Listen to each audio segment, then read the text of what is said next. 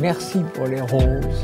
Merci pour les épis. Cohabitons avec respect. Mais je ne travaillerai pas pour rien. Les Algériens, les Marocains, les Tunisiens. Regardez, ils, sont là. Eh, moi, tu me parles pas d'âge. Moi, je crois pas qu'il y ait de bonnes ou de mauvaises situations. Nous les gueux, nous les peu. On s'indigne. Le bruit et l'odeur. Souviens-toi de ceci. Avant tout, Bonjour à tous et bienvenue dans notre tout premier épisode du Bruit et l'ardeur. Aujourd'hui, nous avons l'honneur et la joie de recevoir Nabil Boudji, qui m'inspire particulièrement pour son parcours, sa combativité et sa pugnacité. Merci à Nabil d'avoir accepté notre invitation. Pour ceux qui ne vous connaissent pas Nabil, vous êtes avocat au barreau de Paris depuis 2017. Au départ, rien ne vous prédestinait à cette profession. Votre rêve était de vivre de votre passion, le football. Vous avez arrêté l'école à l'âge de 16 ans, et c'est 7 ans après, à 23 ans, que vous avez décidé de vous offrir une seconde mi-temps et de faire votre entrée sur le terrain de la fac de droit. Vous n'avez pas eu peur de mouiller le maillot et avez fini par devenir titulaire du certificat d'aptitude à la profession d'avocat. Aujourd'hui, vous êtes capitaine de votre cabinet parisien et nous sommes ici pour connaître vos tactiques pour soulever la coupe malgré un faux départ et des crampons mal lacés. Alors on a une question que l'on pose à tous nos invités Nabil, le bruit d'ardeur, qu'est-ce que ça vous évoque? Pas grand-chose. Ah ouais? Euh, Oui, il y a la fameuse euh, réplique de, de, de Jacques Chirac euh, qui était raciste. Mais si vous voulez, moi ça m'intéresse pas tout ça. Tous les propos. euh, je suis tout ça. C'est-à-dire tout le dénigrement à l'égard euh, de, des Français issus de l'immigration, de- des immigrés, de tout ce qu'on veut. Je suis arrivé, je pense, à une étape de ma vie où je suis totalement hermétique à ces propos et euh, bah, qui continue à, me dénigrer. Et nous, pendant ce temps-là, bah, regardez, on enregistre des podcasts, euh, il y a des juristes, des avocats, des élèves avocats. Bah, chacun trace son chemin, chac- chacun euh, suit sa route, chacun tient les propos qu'il souhaite. Je sais pas, 30 ans sont passés depuis, euh, depuis cette expression. Et, euh, et pour une population, pour une- un groupe qui a été autant malmené, qui a été, qui a été autant l'objet, sujet de polémiques, d'insultes, de dénigrement, de déshonneur. Bah, regardez, aujourd'hui, on est dans le deuxième arrondissement, autour d'un café, et ça ne nous a pas empêché de tracer nos chemins, et qui continue, au contraire, qui continue à nous, à nous donner cette énergie-là. Parce que nous, on fait partie d'une génération et on est une communauté où on transforme ces injustices-là en, en, en carburant. En force. En carburant. Et ça a été votre moteur à un moment? Si vous voulez, moi j'ai toujours eu le. J'ai toujours eu réussi à passer entre les mailles du filet. Donc, est-ce que j'ai été victime directement de discrimination? Oui, comme tous les jeunes, c'est-à-dire contrôle, faciès, euh, ça oui, on l'a tous connu. Mais quand on les subit à l'époque, on ne le voit pas. On n'a pas la même perception qu'aujourd'hui parce que c'est quelque chose qui est banal, fréquent. Donc, à l'époque, ça m'a pas marqué plus que ça. Ouais, C'est avec du recul quand vous regardez le Avec recul, rétroviseur. Par contre, voilà, rétroactivement, on, on repense à certaines scènes. euh, Vous savez, moi j'ai deux anecdotes qui, qui me font prendre conscience aujourd'hui des. Parce qu'attention, aujourd'hui c'est facile pour moi de dire non, la vie elle est cool, euh, il se passe rien. Ce serait là, ça la facilité. Il y en a qui ont cette position-là aujourd'hui. Non, non, si on y arrive, c'est que tout le monde peut. Pas de ce discours-là ici. À l'époque, c'était très difficile, ça l'est moins aujourd'hui. On n'a pas plus de mérite que les jeunes, hein, mais si vous voulez, euh, les portes euh, ont été ouvertes de force. Mm. Moi, j'interviens souvent dans les amphis, dans les écoles, une génération qui bruit et l'odeur, là. Donc, ouais, j'étais avec des proches dans le sud de la France et des proches de la famille, hein, une personne de ma famille qui, qui portait le foulard. Et on allait à la plage. Moi, je suis du sud de la France, je suis niçois. Puis une ancienne, hein, c'était une dame âgée. Elle me dit non, non, j'ai pas envie d'aller à la plage là parce que j'ai peur que la police vienne euh, me demander d'arrêter de, me baigner parce qu'elle était volée. Sur le coup, j'ai pas trop tilté de la violence en fait de, Mm. cette situation. Par contre, là, j'y repensé la dernière fois. Je me suis dit, on a une dame âgée, retraitée, qui avait peur de la police uniquement parce qu'elle elle était sur le point d'aller euh, se rafraîchir. Enfin, je ne sais même pas si elle allait se baigner. En tout cas, elle voulait se balader sur la plage. Profiter d'un moment en famille, quoi. Et elle a eu peur de la réaction, de la réponse de l'État. Et cette scène-là, moi, je trouve qu'elle a d'une violence inouïe. Mm. Donc ça, ça, ça, c'est des, c'est des épisodes marquants. Marquants, et bon, il y en a d'autres. hein. Des fouilles euh, au corps, des femmes, hein, membres de la famille, se promènent, contrôle d'identité Sur ces femmes-là? Sur ces femmes. Ah oui. Sans aucune raison femmes-là. Jamais, jamais de raison. Jamais de raison. Qui se fait contrôler? Mm. Qui se fait contrôler? Voilà. Donc il y a une raison, et la raison elle est claire. hein. Mm. La raison raciste. Ouais. Voilà, donc il y a des épisodes euh, que mes proches ont subis, voilà, qui m'ont donné aussi euh, envie d'exercer ce métier. Et, et je me permets de rebondir. Oui. Du coup, le fait aujourd'hui de communiquer, d'assumer aussi certaines positions, de Mhm. revendiquer parfois, et hum, de transmettre, est-ce que finalement c'est quand même pas constitutif et du bruit et de l'ardeur, parce qu'il y a aussi une forme d'abné- d'abnégation, de motivation, de détermination. C'est plus à ça qu'on fait référence quand on parle aujourd'hui de bruit et d'ardeur. Est-ce que ça c'est quelque chose qui vous parle ou pas? J'avais bien saisi. Mhm. C'était un choix volontaire de ne pas y répondre. Exactement. Mais Et C'est bien de revenir là-dessus, mais je peux encore insister ne pas répondre. Non, bien sûr que notre condition sociale, notre environnement, euh, est révélateur de, ce qu'on devient. Voilà, il ne faut pas se renier. Et donc, bien sûr que mon engagement aujourd'hui en tant qu'avocat, et je reviendrai là-dessus parce qu'il est un peu plus nuancé. J'ai un positionnement un peu plus nuancé sur euh, les engagements. C'est un engagement différent. Au début, quand j'ai prêté serment, j'avais un petit peu cette flamme-là d'aller me sur euh, telle telle euh, question de société, de discrimination. Aujourd'hui, je, je pourrais l'expliquer, hein, mais voilà, aujourd'hui, j'ai un positionnement différent. euh, où en fait, mon engagement, il est plus de transmettre, d'essayer d'aider, Mhm. que d'aller euh, bah, faire du bruit. Pour répondre à votre question. Et je respecte toutes les formes d'engagement. Il faut s'engager. Mais parle, j'essaie de réfléchir en efficacité. Est-ce qu'il vaut mieux faire du bruit ou est-ce qu'il vaut mieux prendre la main de. Je, je reçois beaucoup de, de stagiaires. J'ai des stagiaires du cabinet où ceux-là viennent pour travailler et apprendre. Et je prends des stagiaires, stage découverte, je pense, comme ça que ça s'appelle. Mm. Collégiens, lycéens, souvent des petits frères et des petites sœurs Mhm. des quartiers. Et eux, je leur transmets par contre. Et j'ai l'impression d'être plus efficace aujourd'hui, en, pas en servant de modèle, même ça, le modèle, exemple, est toujours bien envie de parler.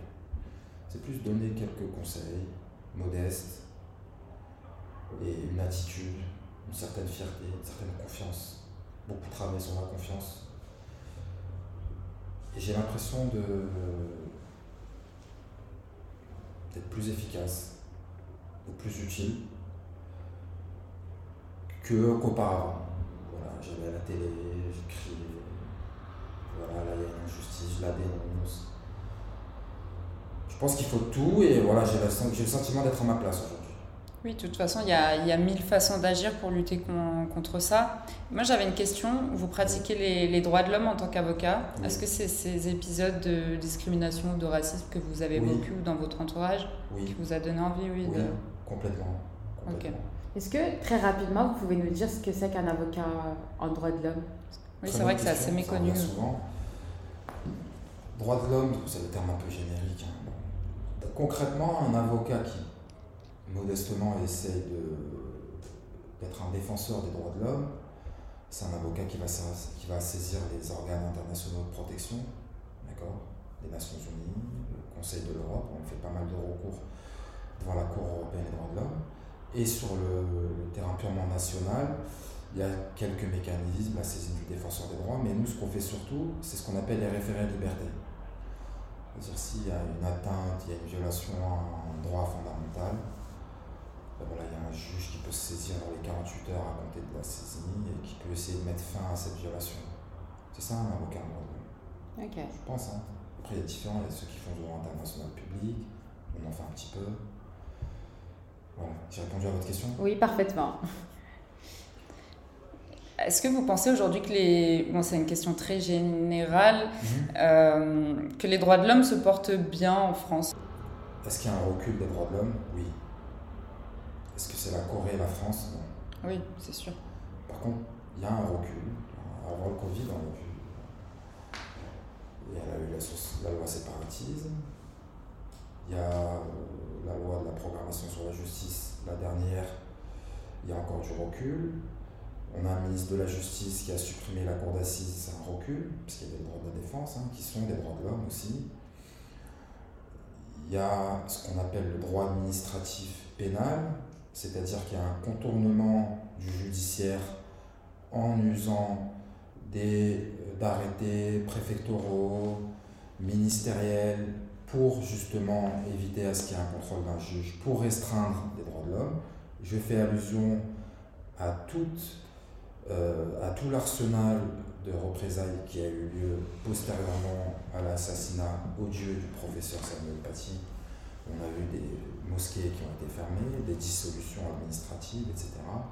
Ça, pour moi, c'est euh, pas son vers l'état totalitaire, mais on est sur une démocratie défaillante. C'est comme ça, moi, que je qualifie la pratique du gouvernement en matière de répression. Ok, merci pour euh, votre réponse honnête. Moi, concernant votre parcours, je voudrais revenir sur les sept années où vous avez été un peu euh, déscolarisé. À la rue. Donc, on peut le dire. Et euh, déjà, de base, quand on est issu de, des quartiers populaires, on, a un certain retard, entre guillemets, euh, culturel et linguistique. Et vous, déjà, vous venez de ces quartiers-là. Et en plus, pendant sept ans, vous étiez un peu loin du système scolaire. J'aimerais savoir si vous avez des conseils concrets pour tous ces jeunes en fait, euh, en fait pardon, qui pensent que c'est inaccessible et qu'ils ont un, retard, un retard trop important pour, euh, bah, pour le rattraper, quel conseil donneriez-vous? Vraie question ça. Ouais. Il y a un vivier dans les quartiers, il y a euh, une vivacité d'esprit, une capacité d'adaptation incroyable. On peut être mis à rude épreuve, peu importe les circonstances, on retombera toujours sur nos pattes. Mm. Ça, c'est quelque chose Bon, j'ai quitté le quartier, moi, malheureusement, maintenant, depuis un peu moins d'une dizaine d'années. Je ne sais pas trop quel est le climat actuel. Je sais que maintenant, le ravage des smartphones, mm. sans, faire le, sans faire le vieux, sans faire l'ancien. Hein. Mais nous, si vous voulez, à l'époque, on a été épargné par euh, la question des réseaux sociaux, c'est un vrai fléau, hein, la question du harcèlement, du cyberharcèlement, etc. Nous, on a été, été épargné par ça, ce qui fait qu'on a eu une, une vraie jeunesse on a, vécu, on a dans la rue, on a, fait des activités, on s'est débrouillé comme on pouvait. Donc on, a su se débrouiller. Et moi c'est ça le, message principal, c'est que nous on a cette force-là. On n'a pas peur. C'est pas un petit événement, un imprévu qui va nous faire perdre nos moyens, etc. on rigole. Donc c'est ce message-là d'abord qu'il faut transmettre aux jeunes, c'est euh, vous avez une force et un talent exceptionnels et ne laissez personne vous dire le contraire. sur le retard, en fait, vous avez dit qu'il y avait un, retard culturel. Mm. C'est vrai. Mais on avait d'autres armes. C'est-à-dire? On a d'autres armes que là. C'est quoi la culture? On n'a pas été au théâtre. Et alors? Bah moi, je sais que par exemple, quand je suis arrivée à la fac. Pourtant c'est la fac, c'est pas de grandes écoles, euh, j'ai remarqué que mes camarades, ils parlaient pas de la même manière que moi. Et j'ai participé à des concours d'éloquence et euh, les premières fois quand j'ai participé, j'ai vu qu'en fait, eux, ils avaient des, des références que j'avais pas du tout, Mhm. des manières de formuler leurs phrases, des réflexes en fait que moi, j'avais pas. Et j'ai dû apprendre, et même jusqu'à aujourd'hui, j'apprends. Et quand je m'écoute, je remarque la différence entre eux et moi. Donc jusqu'à maintenant, ce regard, moi, je l'ai pas, ce retard, pardon, je l'avais pas rattrapé. Et vous savez que moi je plaide comme je vous parle aujourd'hui. Et vous parlez bien, hein Non, enfin, je parle bien, je parle aussi bien que vous. J'ai pas le sentiment de parler mieux que vous. J'ai essayé justement de faire ce que vous, Mm. vous avez tenté de faire. Les imiter, Pas de... Oui, ça m'inspirait, on va dire. voilà, c'est ça. Faire comme ça, tout ça. Ouais. Et juste, il m'a regardé comme ça. Qu'est-ce qu'il nous fait celui-là Bah oui. Un an après, j'ai dit bon, il y a un souci là, on, on m'écoute pas quand je parle. Parce qu'en fait, on vide toute notre substance si on tente de les ressembler. Faut être soi-même. J'ai jamais autant capté l'attention d'un magistrat que quand je suis moi-même. Entièrement. On- on- je donne un exemple concret, on est en comparaison immédiate. Il y a 15 dossiers. C'est pour ça que je vous dis que c'est une force. Je ne dis pas qu'on est mieux, Mm. mais on est différent. C'est une force. C'est une force culturelle. C'est pas une déficience culturelle, c'est une force, c'est un avantage sur les autres. On a la quadruple culture, on dit double culture parce qu'on a des binationaux, c'est pas vrai. On en a 5 ou 6 des cultures. On a la culture du quartier, on a la culture de la ville, on a la culture de la campagne quand on va au pays, on a la culture du pays, on a la culture de la France. C'est vrai, je m'étais jamais dit ça, mais c'est vrai. partout. Mm. En comparaison immédiate, il y a 15 dossiers. 14 dossiers sont plaidés par des avocats qui sont semblables aux étudiants que vous évoquiez tout à l'heure. D'accord? Sans dénigrer, hein. c'est pas du tout du dénigrement. Au contraire, c'est respectable. Chacun son style, chacun est, est comme il est. Le magistrat va répéter 14 fois les mêmes. Vous, vous allez arriver derrière. Wesh, qu'est-ce qu'il y a? Je caricature Oui, oui, bien J'y vais comme ça. Qu'est-ce qui se passe Ça, c'est une force. Il faut l'utiliser. Il ne faut pas avoir peur de conserver nos codes. Ils sont très bien, nos codes. Ils sont excellents. Mm. Pourquoi on doit se conformer à une certaine culture Non? C'est vrai. Moi, je vois des jeunes, de plus en plus. Et euh, ils n'ont rien à envier à personne. Hors de question que, si par exemple, il y a des jeunes qui viennent faire des stages au cabinet, parce que je sais dans les cabinets comment ça se passe. Il faut venir habillé de telle manière, il faut s'exprimer. Mm. Finito ça. Vous leur dites quand ils arrivent, viens comme tu es. Ça vient pas en tramis, frère. Et bien sûr, ils sont libres. Ouais. libres. Il faut développer le- l'esprit. Mm. L'intelligence, l'intelligence émotionnelle, la réactivité, s'adapter, comprendre, Mm. vite saisir les enjeux, euh, vite capter l'adversaire. Je parle du droit là, contradictoire. Comprendre de suite quand on a un dossier, c'est quoi les enjeux, ça va être quoi les difficultés.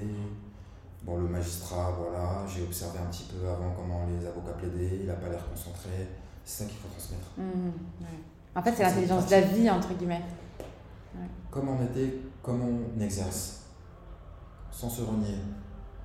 Par contre, il faut bosser. Mm. Là, depuis tout à l'heure, bon, c'est romantique tout ce que je raconte. hein. Si tu bosses pas, ton wesh wesh, on t'écoutera pas. Il veut rien, ouais. Bosser. Pour moi, il y a deux critères qui sont indispensables. Il faut un raisonnement, hein, donc ça c'est pas une intelligence. Il faut vraiment présenter un raisonnement à un juge et la sincérité dans la parole. Pour être sincère, il ne faut pas soigner. Mm. Faites soi-même. Soi-même. Mm. Avec sa propre culture. Je dois raconter la dernière fois, on a plaidé aux assises, il n'y a pas très longtemps. Était 20 accusés, en- donc 20 avocats en défense. Je suis un des derniers à passer parce que mon client prend les plus grosses requises. Zola, Balzac, Robert Desnos, toutes les citations. Moi, je suis arrivé Ayam, Rof, Bouba, qu'est-ce qu'il y a? Je les ai vraiment cités, et c'était même pas pré- programmé, mais pas du tout. Ça, ça venait comme ça au fil, des, des phrases comme ça. Ça, c'est notre culture. Et ça a marché Il a été acquitté, je pense pas qu'il a été acquitté parce que Merci beaucoup. Mais j'ai discuté avec des confrères après et je dis en toute modestie, ils n'avaient jamais vu ça. Pas quelqu'un qui cite des rappeurs, mais qui se renie pas. On vous l'a jamais reproché ça Qui va me dire quoi D'être vous-même Qui va me le reprocher?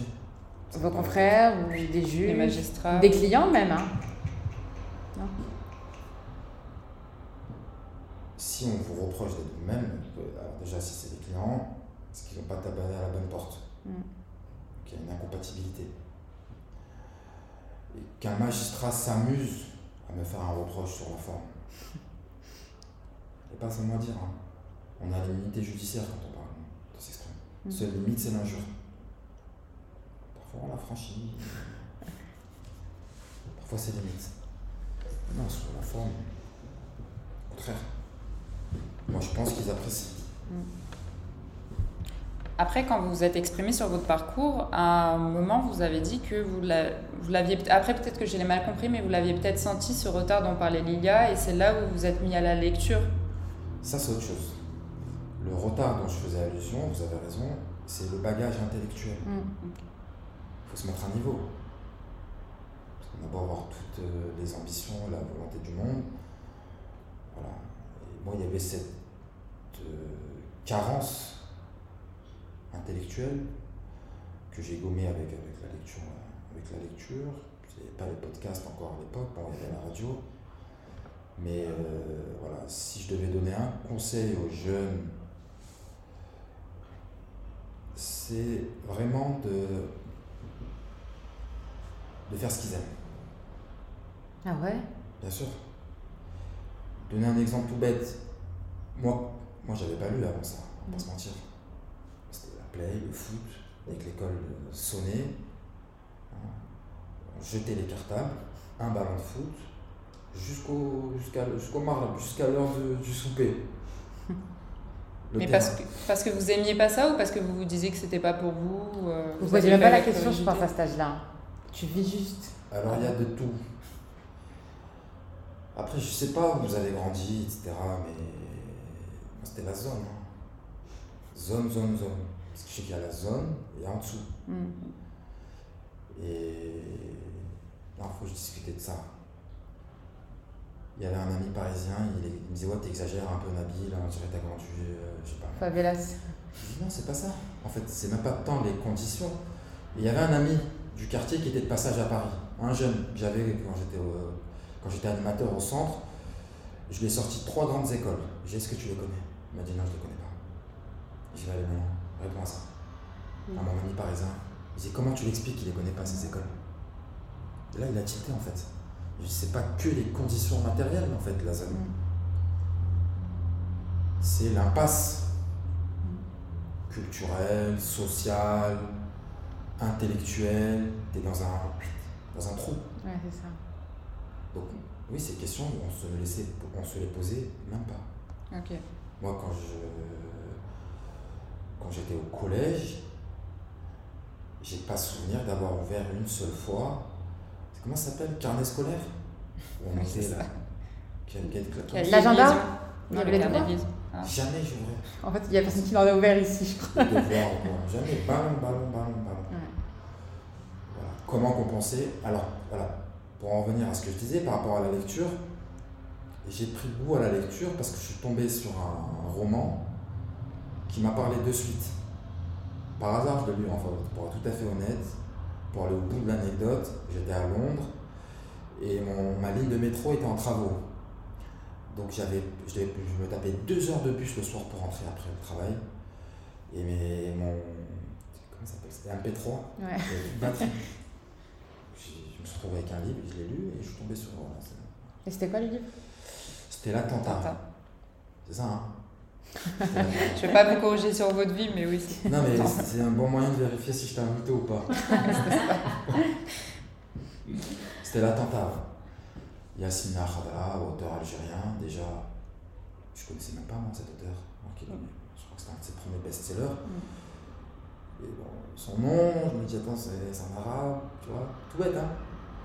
Et puis après, c'est un roman un peu policier, donc je suis pris en haleine par le machin, et ça, ça match de suite, parce que ça m'a plu. À l'époque, il fallait lire, euh, je sais pas moi, Molière, etc.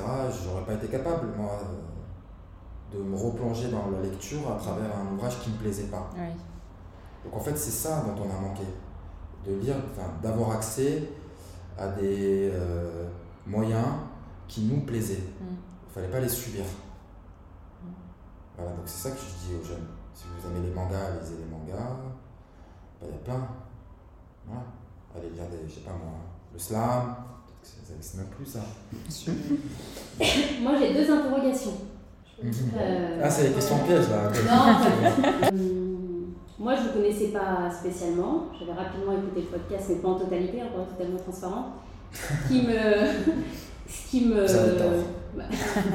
non, ce qui me marque aujourd'hui, euh, c'est que finalement, on a une manière de penser qui est vraiment très similaire sur finalement notre place dans la profession, notre manière aujourd'hui d'œuvrer de manière efficace.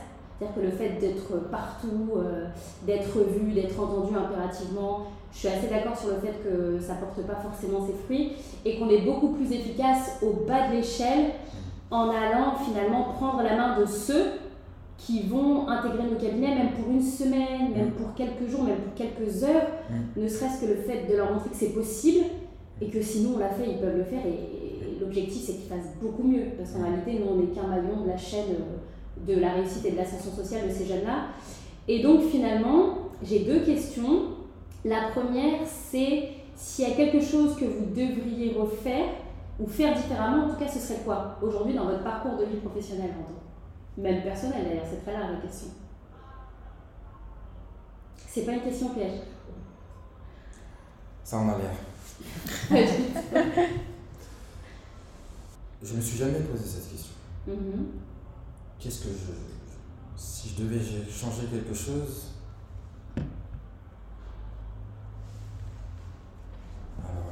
Après, vous avez le droit de conserver votre parcours tel qu'il est. Hein. Vous avez le droit d'être vous, monsieur. non, non, mais c'est une vraie question. En fait, j'essaye de. Vous ne l'avez jamais posé Non. Ah ouais. On regarde jamais dans le rétro. Ah, c'est une belle philosophie de vie, ça. Et la marche arrière, elle est cassée. L'appel à un ami, peut-être.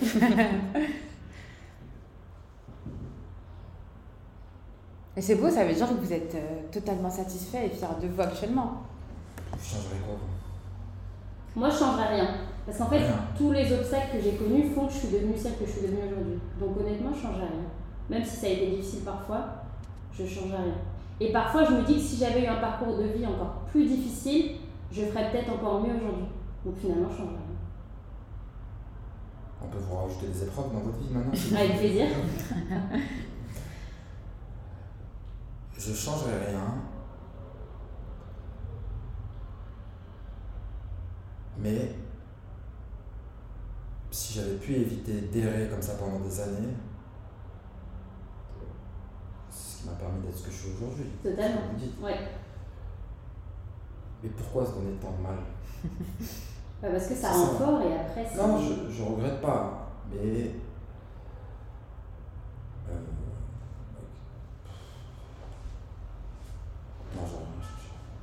non, c'est une très bonne réponse. J'ai une deuxième question. Est-ce que, après vous avez le droit de ne pas répondre, aujourd'hui quel serait votre objectif de vie euh, pour atteindre, j'ai envie de dire, un peu la plénitude, quoi, une totale réussite? Ça peut rester secret. Partir à la retraite en 3 ans. Ah oui, c'est un bel objectif ça. Jeune retraité. C'est pas de blague, hein. comme ça.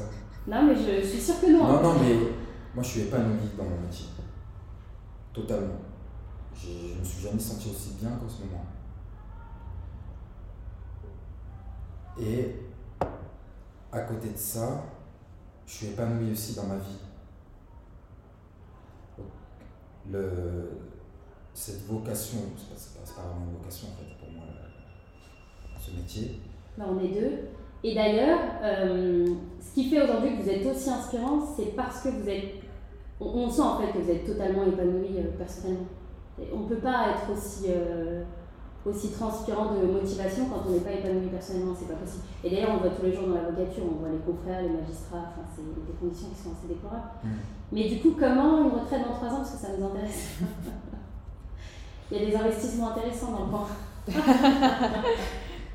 Vous voulez qu'on parle argent, c'est ça? Depuis tout à l'heure, On m'avait demandé s'il y avait des tabous. non, mais bah, je sais très bien que c'est une utopie de partir à la retraite dans 3 ans, mais c'était voilà, pour répondre à votre question. Mais je veux pas que cette profession-là, euh, elle m'achève. Mm. Voilà. Ok. Je veux garder un certain équilibre entre euh, la vie, la vraie vie. C'est un métier qu'on fait. Mm. On arrive euh, au bureau, on est en audience. On n'est pas investi d'une mission. Parce que je sais cette- ce métier, il touche beaucoup d'avocats. On le voit, hein. Mm. Parce qu'il y a les conditions, vous avez raison, qui sont difficiles. Surtout dès qu'on est jeune collaborateur. C'est pas un métier facile. Et ensuite, quand on est installé, il y a d'autres formes de pression. Mais c'est un métier qui prend beaucoup. Mais il faut, faut le désacraliser un petit peu ce métier. Non, mais c'est pour ça que j'ai jamais vraiment compris le terme de vocation. On reste euh, des Oui, auxiliaires de mais je, oui, mais je pense que vocation, c'est plus au sens quand on est enfant, on rêve. Ouais, c'est ça. Oui, mais c'est un métier qui fait encore beaucoup rêver, alors qu'en réalité. euh, C'est un métier explosé. Oui, non, mais c'est ce que je veux dire. C'est vrai Faut me le dire maintenant, moi. Non, non, Je peux encore me sauver. moi je pense que j'aurais pas pu être épanoui, autant épanoui en faisant autre chose. Même un genre de foot? La question Ok. qui fait mal. Non, non, je suis un vrai passionné de foot, c'est 50-50. Ok. Le foot et le droit, Ah, c'est mais quand même, 50-50. c'est énorme, 50-50. sûr. C'est que le droit, c'est quand même. euh, Enfin, l'avocature, en tout cas. Et quand vous étiez jeune, vous vouliez euh, faire footballeur. Est-ce que vous aviez un plan B euh, autre que le foot quand vous n'aviez pas encore le métier d'avocat en tête? Enfin, Un métier qui n'était pas forcément accessible mais que vous vouliez exercer? La seule chance que le secret, c'est de ne pas avoir de plan B en réalité. Bah non, la preuve, il a, il a pas été footballeur. Non, non, quand je suis à la fac, moi je me fais opérer de la hanche, donc voilà, il n'y a plus de possibilité de percer dans le foot. Et à la fin de ma licence 3, voilà, je commence à réfléchir un peu. Je dis, bon, c'est bien beau la licence, maintenant il faut que la question du métier se pose. Et là, je fais le choix de quitter Nice pour Paris. Je m'inscris en Master 1 pénal et j'entends parler de, du CRFPA. J'entends parler dans les couloirs. Ils me disent, ouais, il y avait des délais et tout ça. Je vais m'inscrire comme ça. Aucune euh, sensibilité particulière, juste parce qu'on me dit, ouais, ça peut te donner accès à un métier. Non, mais Vous avez quel âge à ce moment-là? J'ai vécu la même situation. C'est-à-dire que j'étais en master, je ne savais pas quoi faire. Et des copines m'ont dit euh, il y a le CRFPA à la rentrée. Mm. C'est comme ça que je suis allée me C'est renseigner ça. pour m'inscrire. S'il parlait de d'huissier de justice, j'aurais pu aller m'inscrire au concours d'huissier. Ouais. Et vous avez quel âge à ce moment-là? En 2014. C'est en 2013, je crois que je le passe. J'ai 28 ans. Vous avez 28 ans. Mais 27. vous avez une capacité à vous affranchir des pressions sociales. Vous n'avez pas, je vais parler crûment, votre mère qui vous disait Bon, euh, t'as 28 ans, t'as la fac, t'as pas forcément de projet de métier concret, t'as, je sais pas si vous avez des choses sur le côté, mais en tout cas, il n'y avait rien vraiment concret. Parce que dans mon entourage, nous, à 22-23 ans, c'est pourquoi t'es encore à la maison euh, Faudrait peut-être se bouger, quoi. Après, il y a peut-être plus de pression chez les filles que chez les garçons. Peut-être. Moi, il n'y a pas de pré- Moi, c'est chacun son rythme. Même d'être avec des plus jeunes, ça vous a jamais. euh, No stress. C'est ça le secret en vrai. Après, je pense que c'est le- les un an en Algérie aussi qui vous ont aidé à prendre du recul. Non, il y a et, ça, euh, mais surtout, euh, chacun sa manière d'aborder sa vie. Mm. Pourquoi on va se mettre la pression? Vous êtes jamais sous pression? Même avant une audience. Si, certaines urgences. Ah, c'est une bonne pression. C'est une bonne pression. ouais. Oui, c'est pas vos intérêts C'est personnels. une aussi cocotte qui font. minute et dès qu'on a la parole, après on explose. Mm. Ça, C'est nécessaire, ça là. Ouais, c'est plus de l'adrénaline en réalité. Ouais. Mais non, à, 20 à 27, 28 ans, j'ai zéro stress. Au contraire, c'est plus bénéf. Et aujourd'hui, vous jouez toujours au foot? Non, Je joue à Port de Bagnolet là, avec des amis. Et voici, il faut toujours le foot. Non, mais parce que du coup, est-ce que vous êtes d'accord sur le fait que finalement, votre métier d'avocat, c'est une casquette parmi tant d'autres? C'est un, un, métier, ni plus ni moins. Voilà. Je ne me sens pas investi d'une mission où je deviendrais un justicier masqué, où ma parole serait sacrée ou supérieure à celle d'un autre, où on doit obtenir plus de respect, où le métier nous monte au, au cerveau Mm. et on n'est on a, on est plus un individu, on devient un statut. Mais je pense que c'est sain, c'est ce qui vous aide justement à être euh, bien dans vos baskets aujourd'hui. et, euh, oui. On finira âgé. Après, je pense qu'il y a des avocats qui se croient vraiment, oui, euh, investis d'une mission et c'est une pression qui, qui moi, ronge. Je, moi, je vais vous dire, moi, je respecte tous les avocats. Oui, mais moi aussi. Je sais, non, non, mais je vais essayer de vous de donner mon avis sur ceux justement qui, qui se ménagent pas. Ils se ménagent pas et ça finit mal, parfois. Il y a des vrais problèmes dans la profession, il ne faut pas avoir peur d'en parler. La question du harcèlement sur les jeunes collaborateurs, sur les jeunes consoeurs et confrères. Il y a la question des discriminations, pas que le foulard, hein. il y a la discrimination contre les femmes, euh, la question de la maternité. Mm. Et c'est souvent ces avocats qui se croient investis, qui, se croient investis, qui se prennent pour euh, des prophètes de notre métier, bah, qui vont avoir des pratiques euh, inacceptables dans le métier. C'est pour ça qu'il ne faut pas se laisser submerger par ce métier. Voilà, c'est un métier et on est au service de nos clients. Okay. C'est tout. Il y a ça. Moi, ce, qui, ce que j'aime le plus aujourd'hui, hein, par rapport à la question que vous me posiez tout à l'heure sur le bruit, etc., moi, c'est plus faire du bruit aujourd'hui qui m'intéresse. Moi, c'est me tuer pour mes clients. C'est là que je prends du plaisir en ce moment. Quand je prends la parole, quand voilà, on, on rédige des écritures, on dépose des plaintes, tout ce que vous voulez. C'est comme si ma vie en dépendait. J'essaie vraiment de, de, défendre comme ça. Et ça, c'est passionnant. Et quelqu'un qui vous inspire au-delà de la profession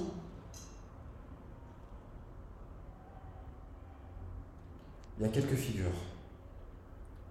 Taharaïm, l'acteur, mm -hmm. qui joue dans Un prophète. Voilà, par rapport à la culture cinéma. On a baigné là-dedans à l'époque. Je sais qu'il y a Netflix, etc. Bon, autre moyen de regarder. Mais il y, a des il y a des manières de se cultiver sans forcément passer par les mêmes centres d'intérêt que les fameux jeunes. Voilà. Après, il y, a des, il y a des avocats, des figures. Euh... Moi, je suis, je suis vraiment un footeur en fait. Ouais, quel joueur de foot? Benzema. Benzema, on est lyonnais. Zidane, c'est une figure un peu emblématique. Benzema, là, par contre, c'est. On est à la limite du fanatisme. Si on arrive à l'avoir un jour dans le podcast, vous avez un message à passer? On vise haut. bon, là, il est parti en Arabie Saoudite, c'est un crève-cœur. On a souffert. On a souffert déjà de sa non-sélection. Des champs, là. Ouais, ah, c'était horrible. Ça, on l'a pas pardonné. On a vécu le ballon d'or. Ah, ça, c'était. Euh... Émotionnellement, c'était fort. Ouais. Mais il est quand même originaire de Bron, en région lyonnaise. Ouais. J'ai une autre chance, j'ai pris un hôtel à Bron. Et ben voilà. Et a priori, le rêve de Benzema, ce serait de finir entraîneur de l'Olympique lyonnais. Je, je, le souhaite. Je vous le souhaite aussi. je le souhaite. Non, figure, non. Moi, j'avais une autre question. Mmh. Euh, tout à l'heure, vous disiez, euh, j'ai quitté le quartier il y a 10 ans, malheureusement, mmh. et euh, il y a un phénomène, je ne sais pas comment on peut dire mmh. ça, que beaucoup de personnes issues de, des quartiers populaires, lorsqu'ils réussissent, entre guillemets réussissent, euh, wow, subissent, c'est qu'ils ont un petit peu le, ce sentiment de trahir, trahir la honda, comme on dit, de trahir d'où l'on vient. Euh, on a même ces personnes-là qui nous, bah, qui nous disent euh, T'as changé, euh, tu parles plus comme ci, comme ça, tu t'habilles plus comme nous, etc. En fait, on est un peu dans les deux mondes. Et je ne sais pas si vous avez ressenti ce sentiment de trahison envers ceux qui sont d'où l'on vient, mais en même temps, on, on, se sent appartenir réellement à, bah, à ceux qui font partie du milieu dans lequel on se trouve aujourd'hui. Mmh. C'est des transfuses de classe en fait. C'est ça. En fait, vous trouvez votre place nulle part, c'est ça? Ou partout. C'est plus ça. On est des vrais caméléons. Ouais, non, c'est partout. Non, mais c'est plutôt. Ouais. Moi, je trouve que c'est plutôt. Bah, c'est un entre Non, moi, je parle de au niveau de, de l'affect, au niveau de ces gens-là, même au niveau de la stimulation intellectuelle, des fois, la, bon, je dis pas qu'il y a la stimulation intellectuelle euh, d'une part et elle est totalement absente d'autre part, mais des fois, on, on aspire à d'autres choses, on a plus de conversations qui nous parlent plus, qui nous stimulent plus dans un autre monde. Donc comment ça se passe quand on revient d'où l'on vient et qu'on voit que nous on a changé et que là-bas au final rien n'a changé et qu'on parle toujours des mêmes choses, on a les mêmes habitudes et, et C'est une vraie question mais je la tournerai, enfin j'essaierai différemment. Et en fait, j'ai l'impression même que moi je retourne souvent au quartier. Et j'ai même prendre ça pour une expérience sociale, non, c'est pas ça. Mais je crois que c'est l'été 2020. Été 2020, j'ai un ami d'enfance qui m'a laissé son appartement, en fait, là où j'ai passé 28 ans de ma vie. Et j'ai passé tout l'été au quartier, en 2020. Ah oui. Ça a été le meilleur été, euh... non? Mais je vais vous dire pourquoi. Bah pour une raison purement en fait démographique, c'est que voilà, mm. il y a des nouveaux qu'on ait moins de visage. C'est impressionnant ça. Mm. De rentrer chez soi et de reconnaître plus personne. Et, euh, et le drame, c'est que je me suis dit que je pourrais plus y retourner. Parce qu'il y avait plus ces gens-là ou... C'est un drame, bien sûr. Comment? Parce qu'il y avait plus ces gens-là ou parce que. Non, non, je ne ah. plus ma place. Ah. Je me sentais plus à ma place. Et on vous l'a jamais reproché? Qui va m'en reprocher Non, on va pas reprocher, mais.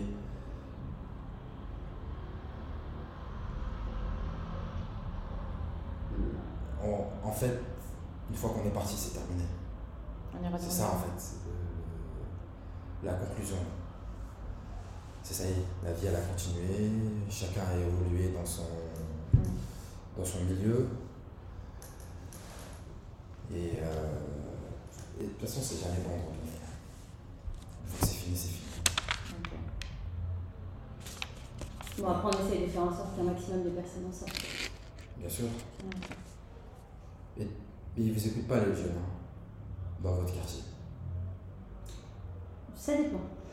Nul n'est. Voilà, vous connaissez le problème. Oui, oui, oui. Hein, mais je parle pas forcément des jeunes de notre quartier, mais des jeunes en général. Je vois quand on. Ah, si, si. Moi, je bien sûr qu'on est écouté par la jeunesse, et c'est très bien.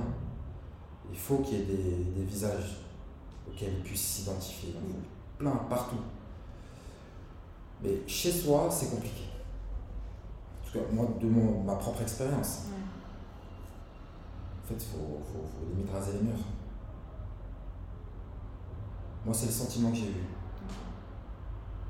Je vois là-bas, du coup, vous faites pas, vous n'avez pas le sentiment aujourd'hui de faire la fierté de. Si. Si. Les, les frangins sont poussés, les frangines, ça n'y a pas de doute. Ok. Mais il y a ce sentiment-là, où déjà quand on y retourne, il y a une certaine tristesse. Oui, ça c'est vrai. Parce que on que. Et il y a limite de la culpabilité parce qu'on se dit pourquoi nous, on s'en est sorti et pourquoi pas le film. Moi je culpabilise pas. Moi je culpabilise pas. Est-ce qu'on ne sait pas encore si nous on s'en sort mieux qu'eux Et ne serait-ce que ceux de notre génération qui sont toujours. Ça déjà c'est. Mais peut-être que la vie, la vie, elle est là-bas en fait. Hein. On sait pas. Ouais. C'est vrai. Mais c'est pour ça que je culpabilise pas. Mais par contre, voilà, on est, on est attristé. Parce qu'on sait comment ça se passe. Hein. Ceux qui travaillent pas, ils vont quoi? Ils vont fumer. Et ces fléaux-là. Les fléaux-là, les parieurs sportifs. J'étais frappé par ça. Parce que quand j'ai quitté à l'époque, c'était les anciens beaucoup qui jouaient. Jouaient euh, PMU. Ouais, c'est ça. C'était pas encore. Euh, Démocratisé comme maintenant. Ouais, mais surtout euh, transmis aux jeunes générations. Mm. Et la dernière fois, je suis allé à la chicha, juste pour voir les anciens. Tout le monde était sur ce ticket. Je suis au foot, quand je vais là-bas, il y a une équipe, on sort l'entraînement, chacun dégaine son smartphone. Alors telle équipe a fait ça, et chacun a checké. Ça, ça fait de la peine. Mm. Ça, en fait. Nous, avec notre recul, notre expérience de la vie, notre formation, on va tomber plus difficilement dans ces panneaux-là. Par contre, quand on est dans un gouffre, non, c'est ce que c'est. La misère appelle la misère. Oh, l'ambiance, elle est.